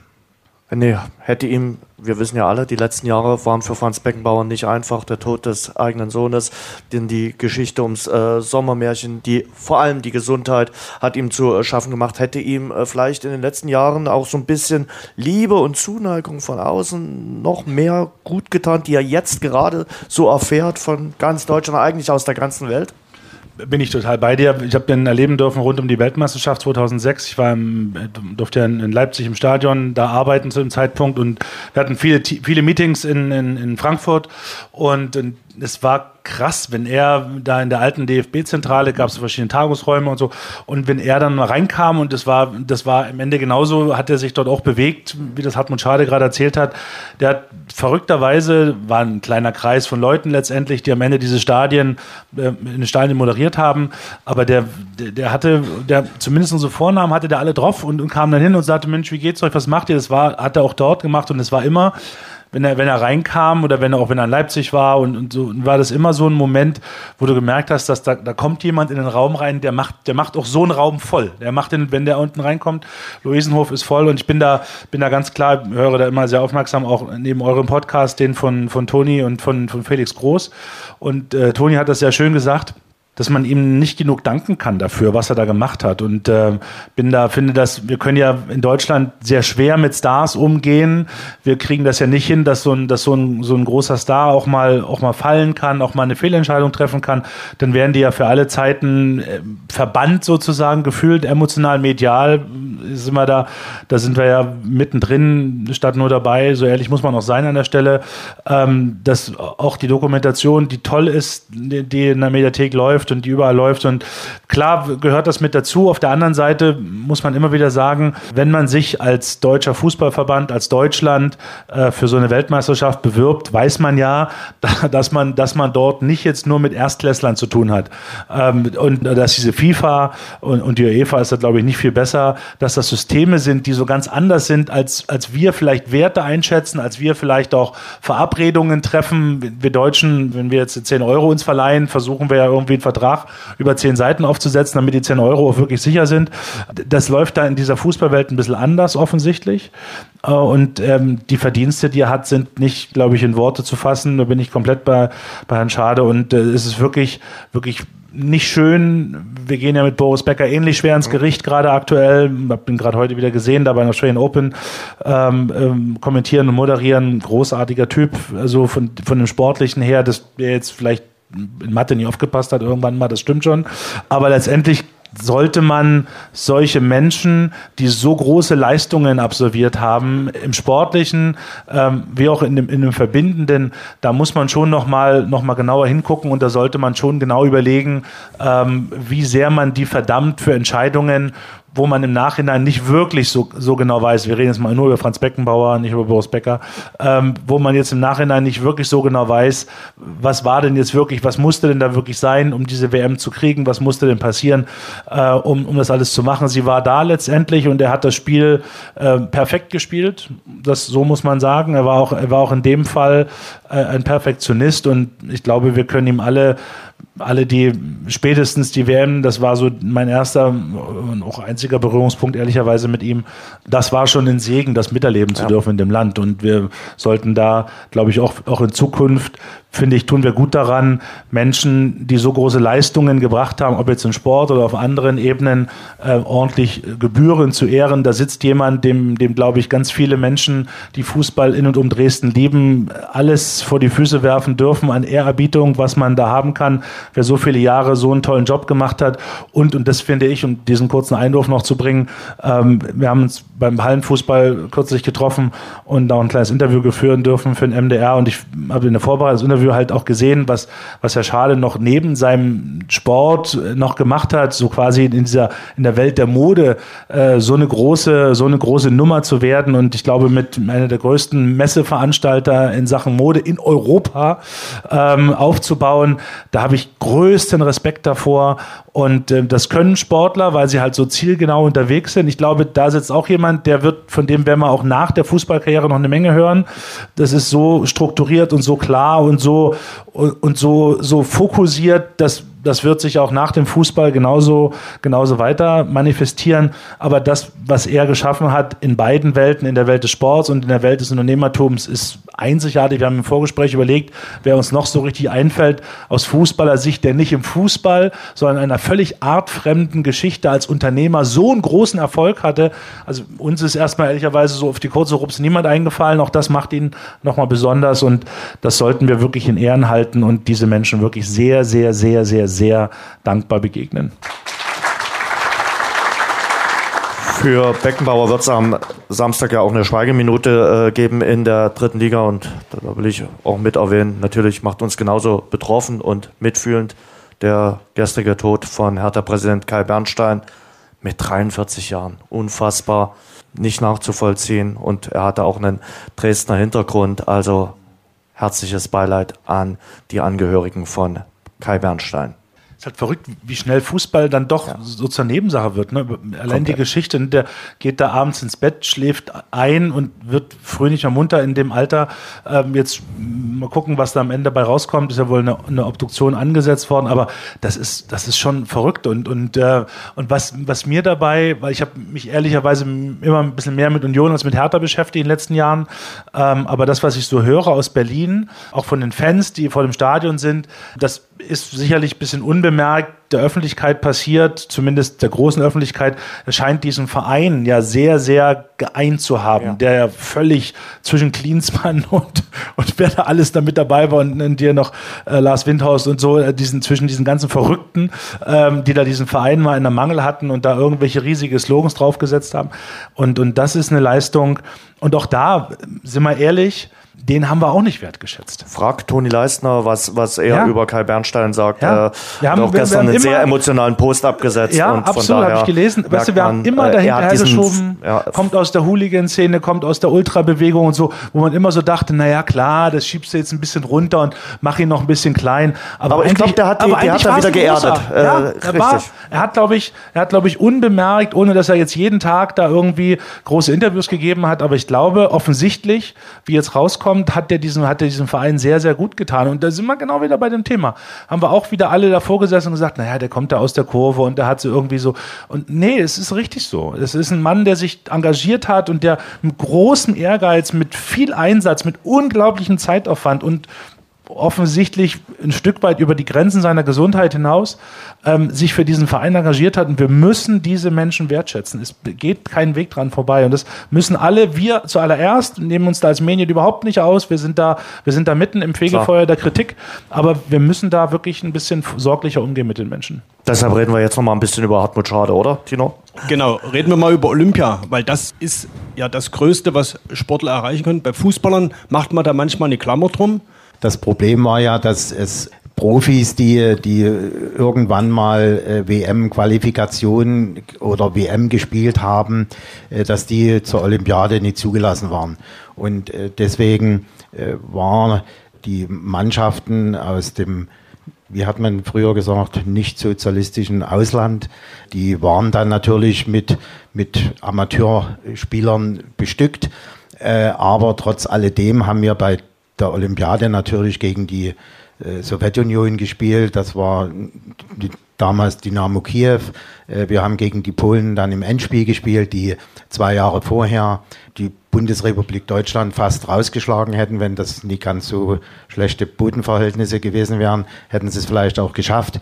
Ne? Aber äh, das war schon auf höchstem Niveau, diese, diese Olympiade. Ne? Und es war, ich denke, vom Fußballerischen, was die Olympiamannschaft äh, geschafft hat, äh, einzigartig. Und wir waren ja, und das ist ja das Verrückte bei der ganzen Sache, wir waren ja 17 Feldspieler, davon zwei Torleute, da waren es noch 15. Und dann hat der Buschner ja den, den Bernd Bransch mitgenommen und Wilfried Gröbner. Die hätten eigentlich gar nicht die Berechtigung gehabt. Ne? Branscher, klar, hat er gemacht, weil er jahrelang Kapitän war. Ne? Aber so waren noch zwei weg. Dann äh, Gerd Heidler war gesperrt. Also waren wir bloß noch zehn Feldspieler. Also äh, auch unter diesem Gesichtspunkt muss man das sehen. Und ich habe es ja jetzt erst letztens wieder gesehen, da war der Dixie hier im, im, im Riverboot. Äh, er war ja Torschützenkönig äh, als, als Libero. Ne? Also daran sieht man schon, Dixie war eben auch der Zeit voraus. Diese Olympiade war, war schon genial. Ich habe gelesen, danach gab es äh, für den Olympiasieg vom DDR-Sportchef Manfred Ewald ein Glas Sekt und 100 Dollar. Was ihr mit dem Sekt gemacht habt, kann ich mir vorstellen. Wahrscheinlich ausgetrunken. Was ist mit den 100 Dollar passiert? Was haben Sie sich aus Kanada mitgebracht? Modeartikel. Nee, das war, äh, das kann ich gar nicht mehr sagen, was ich mit den, mit den 100 Dollar gemacht habe. Wir sind da in die Stadt gefahren und das, für mich war das sowieso so faszinierend, diese Stadt Montreal.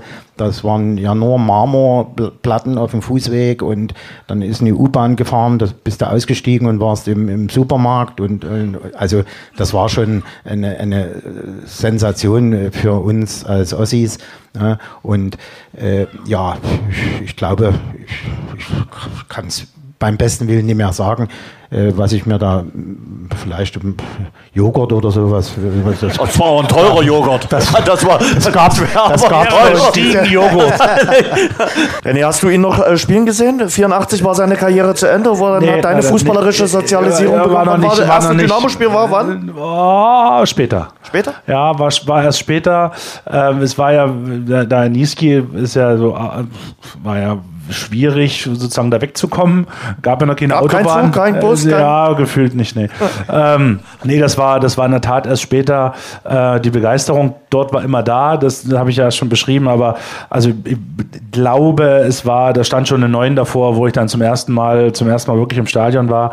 Ähm, haben wir auch noch einen kleinen Umweg über Amerika gemacht sozusagen und dann äh, war dann erst noch in Leipzig, habe da meine Ausbildung gemacht und so.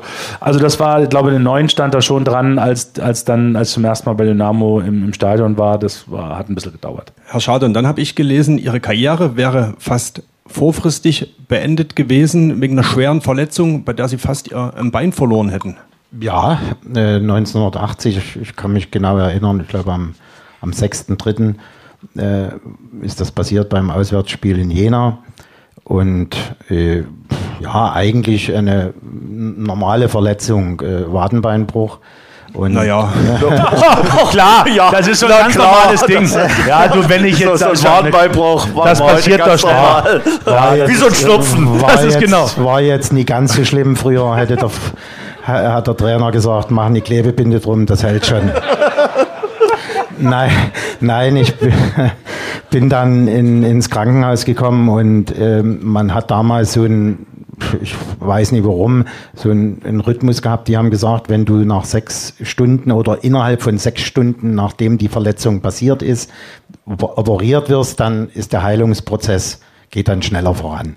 Und das war bei mir gerade andersrum. Der, äh, ich kenn, weiß auch noch den Namen von dem Professor, der das operiert hat.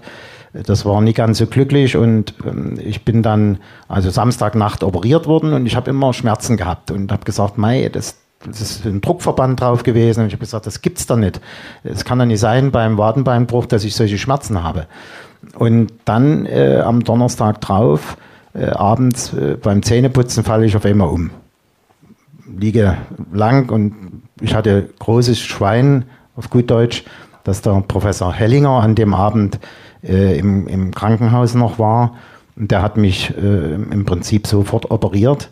Ich weiß das noch, ich, ich habe eine Spritze hier in die Schulter reingekriegt, da war ich weg und bin dann am nächsten Tag im septischen Raum aufgewacht. Also der Professor hat dann zu mir gesagt, äh, nach 14 Tagen, Junge, als erstes, ich habe dir das Leben gerettet. Als zweites habe ich dein Bein gerettet. Und denk nie wieder an Fußball. Aha. Das war die Aussage, die man, ich war damals 26, das war schon ein, ein schwerer Hieb. Ich habe dann aber trotzdem noch drei Jahre Fußball gespielt.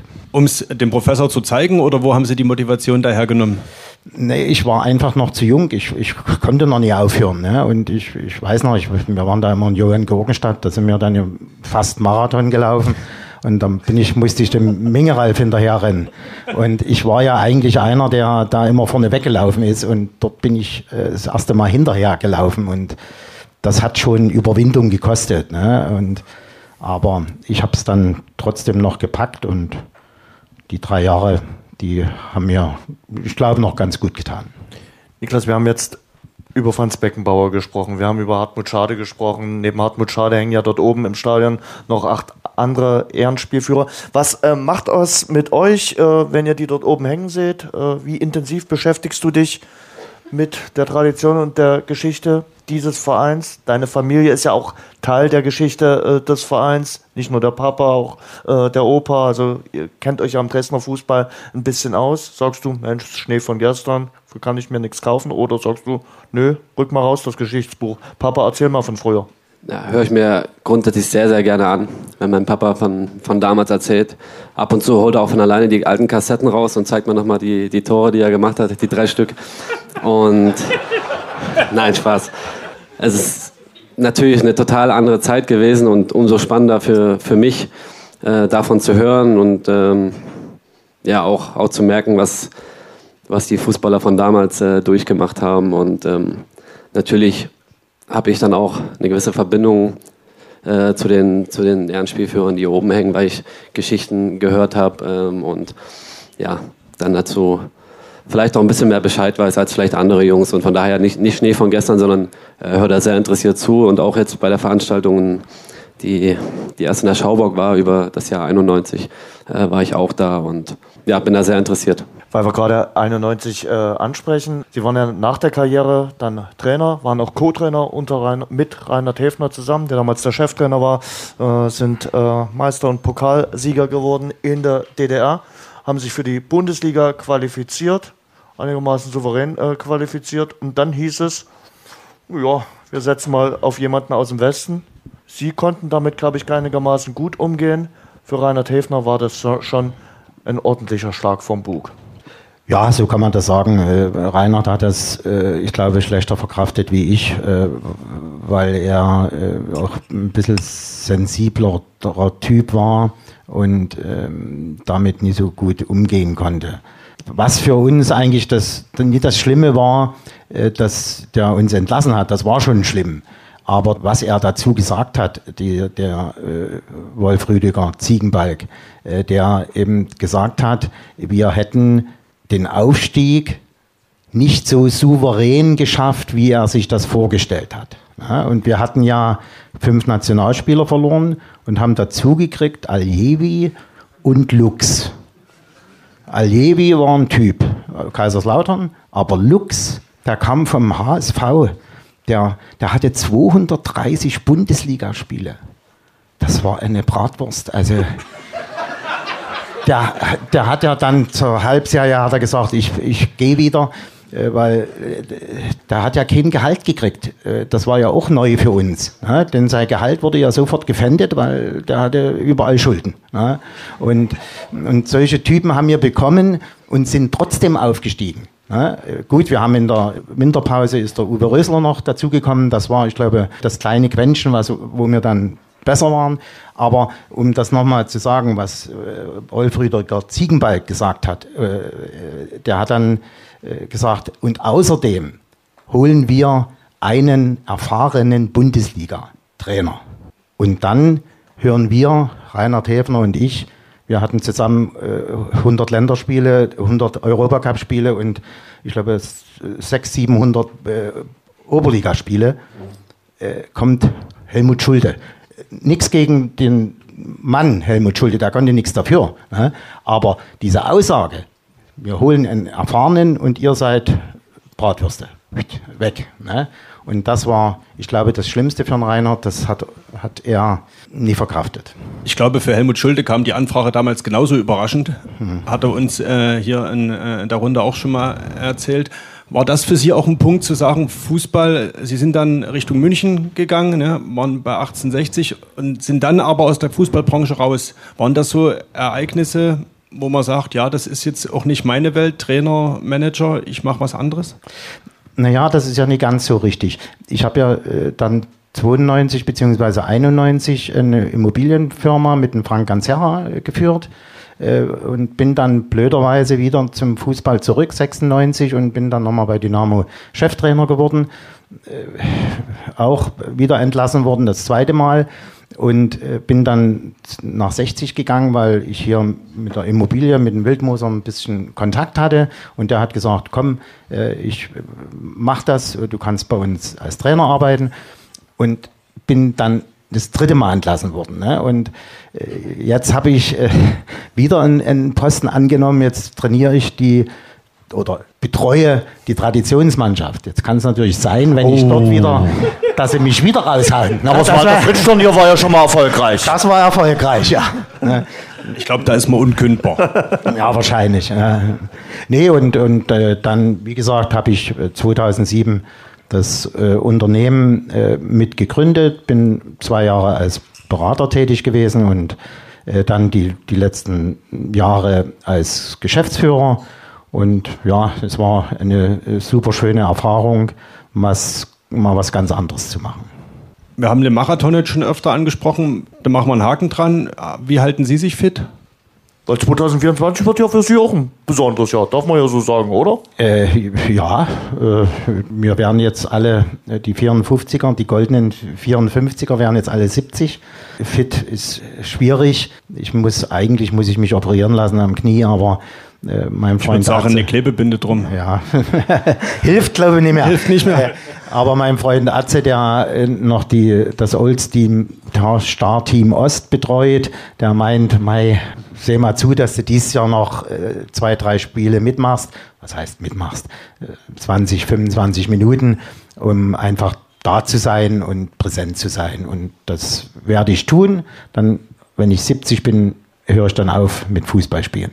Sehr schön. Was macht der Papa? Ja, der Papa gerade hat natürlich einen kleinen Spaß gemacht. Dem geht's, dem geht's gut soweit. Ähm, ich glaube, er hat viel, viel Zeit, Schweiß in die Fußballschule gesteckt, die, glaube ich, auch sehr erfolgreich gelaufen ist. Die hat er, die hat er aufgebaut und äh, hat ja eine unglaublich große Bindung zu dem Verein. Äh, ist, glaube ich, auch normal. Und jetzt gerade, ja, macht er mal, macht er mal ein bisschen ruhiger. Ist trotzdem bei jedem Spiel dabei, bei jedem Heimspiel. Klar. Unterstützt mich, ähm, unterstützt den Verein. Und ja, ansonsten mein Papa ist halt mein, mein größtes Vorbild.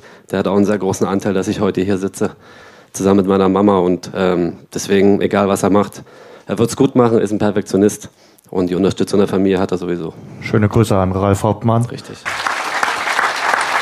Freut sich sicherlich schon. Naja, so, du hattest es damals beim ersten Brüderduell gesagt, so eher gedämpft auf den 10. Februar, oder? Äh, das ist äh, für deine Eltern verständlich jetzt nicht das schönste aller Fußballspiele, wenn die beiden Brüder da im direkten Duell aufeinandertreffen. Aber wir würden es uns natürlich wünschen, dass es ein bisschen länger äh, dieses Duell gibt als in, in, der Hinrunde. Da ist der eine ausgewechselt und der andere eingewechselt worden. Ja, richtig. Waren nur ein paar wenige Minuten.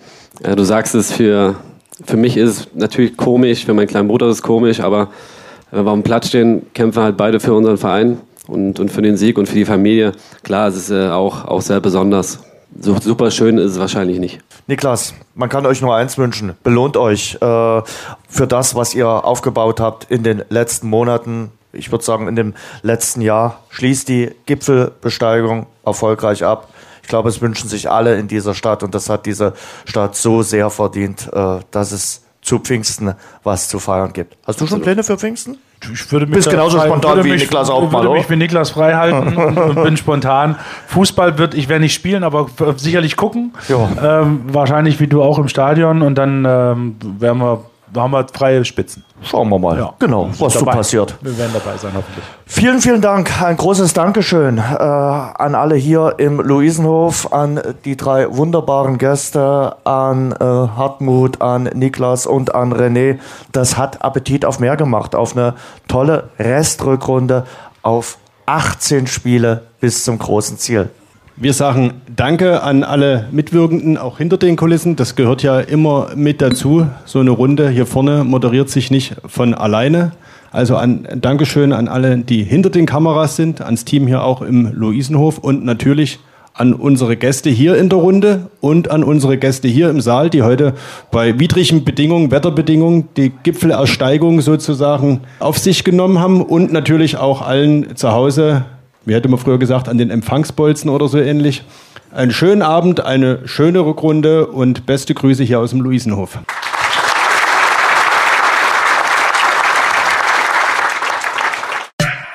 Schwarz-Gelb, der Dynamo-Podcast, ist eine Produktion von sächsische.de und Radio Dresden. Abonniert uns bei Spotify, Apple Podcasts und überall dort, wo es gute Podcasts gibt.